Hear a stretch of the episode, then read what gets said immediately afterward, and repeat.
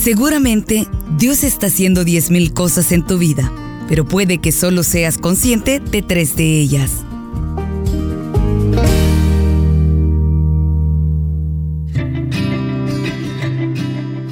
Esta frase de John Piper me hizo pensar en la bondad de Dios y me puse a pensar cuántas cosas Dios hace en mi vida.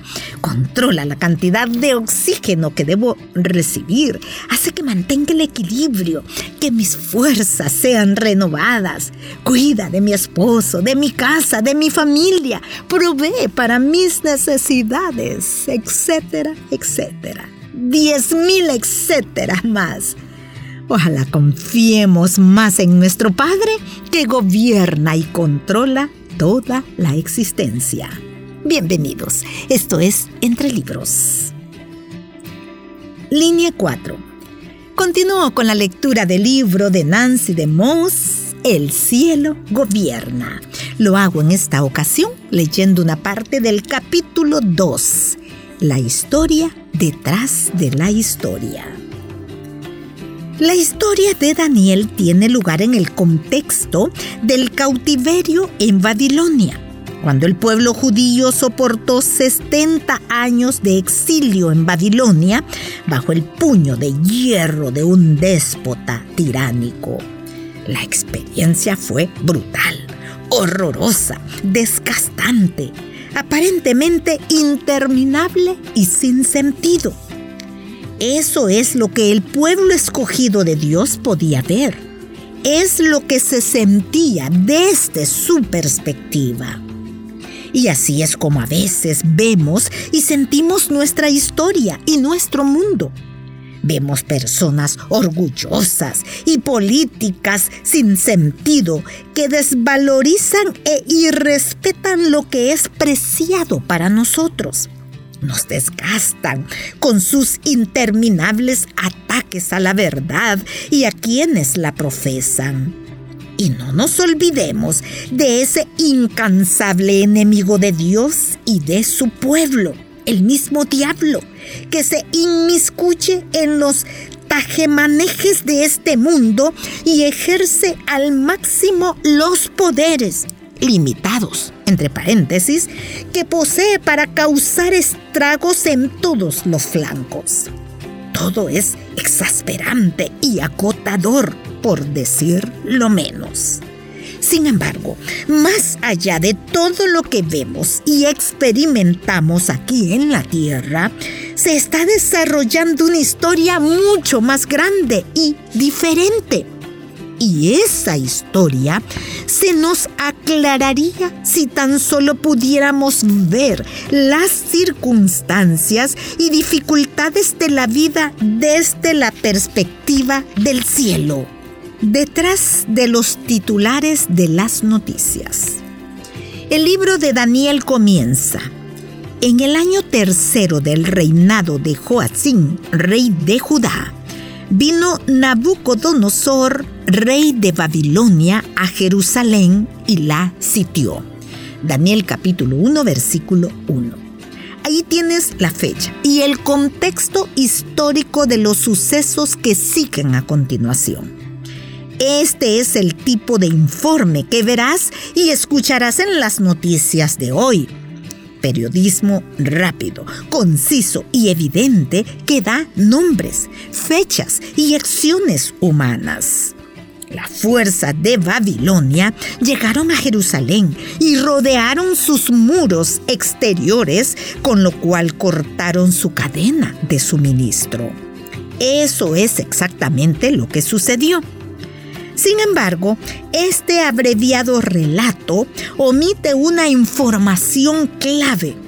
Pasa por alto el énfasis principal o la importancia de la historia al concentrarse por completo en los detalles obvios. Los árboles no les dejan ver el bosque La perspectiva que falta en el primer versículo de Daniel capítulo 1, la más importante, se encuentra en el siguiente versículo, donde la Biblia informa no solo sobre la toma histórica de la ciudad, la tierra y su rey, sino que también aclara quién estaba haciendo qué. Y el Señor entregó en sus manos a Joacín, rey de Judá. Daniel capítulo 1 versículo 2. Ahí está tu historia. Es Dios el sujeto de cada oración. Dios, la mano activa detrás de cada acontecimiento. Ya hemos hecho referencia a los dos términos teológicos importantes relacionados con ese concepto, la soberanía y la providencia de Dios. Sus significados son similares, pero cada uno es suficientemente distinto para que juntos nos presenten un panorama aún más amplio de lo que Dios hace y por qué lo hace. La soberanía es su derecho como creador de gobernar sobre su creación. La providencia se refiere a la forma en que usa su poder soberano para lograr sus propósitos.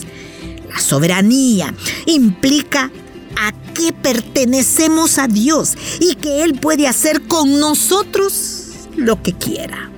La providencia afirma que Él actúa de manera que promueve su plan bueno y sabio para nuestra vida. De modo que hay soberanía y hay providencia, deidad con designio, poder con propósito. No es suficiente decir que las cosas suceden por una razón. El asunto principal es que las cosas suceden por las razones de Dios. Dios mismo obra activamente en nuestro mundo y en nuestras vidas para llevar a cabo sus propios objetivos. Esta realidad está entretejida a lo largo de las escrituras. Por ejemplo, todo lo que Jehová quiere lo hace en los cielos y en la tierra. Salmos capítulo 135 versículo 6. Esa es la soberanía de Dios. Y Él hace todas las cosas según el designio de su voluntad. Efesios capítulo 1 y versículo 11. Esta es la providencia de Dios. ¿Comprendemos siempre lo que Dios está haciendo en el mundo y en nuestras vidas? Por supuesto que no.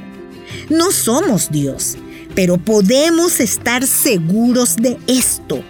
En conjunto, la soberanía de Dios, su derecho y su providencia, su intervención intencional, que Romanos 8:28 afirma que siempre es buena para con su pueblo pueden protegerte a ti y a mí y a nuestros corazones que a menudo tiemblan dentro de una fortaleza impenetrable.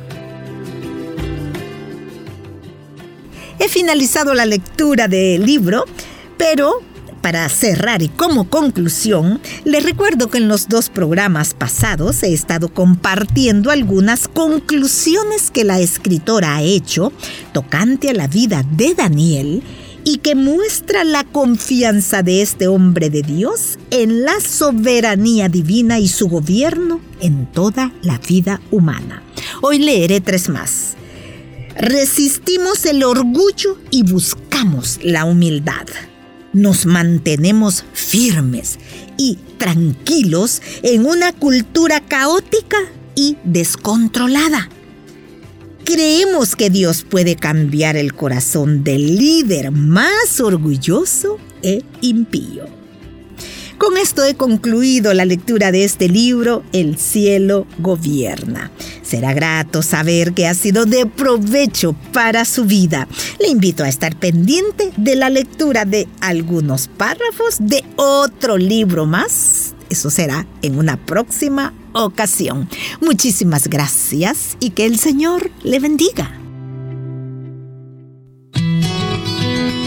Puedes escuchar este programa en SoundCloud. Busca el perfil de Radio Restauración. Ingresa a listas y luego clic en Entre Libros.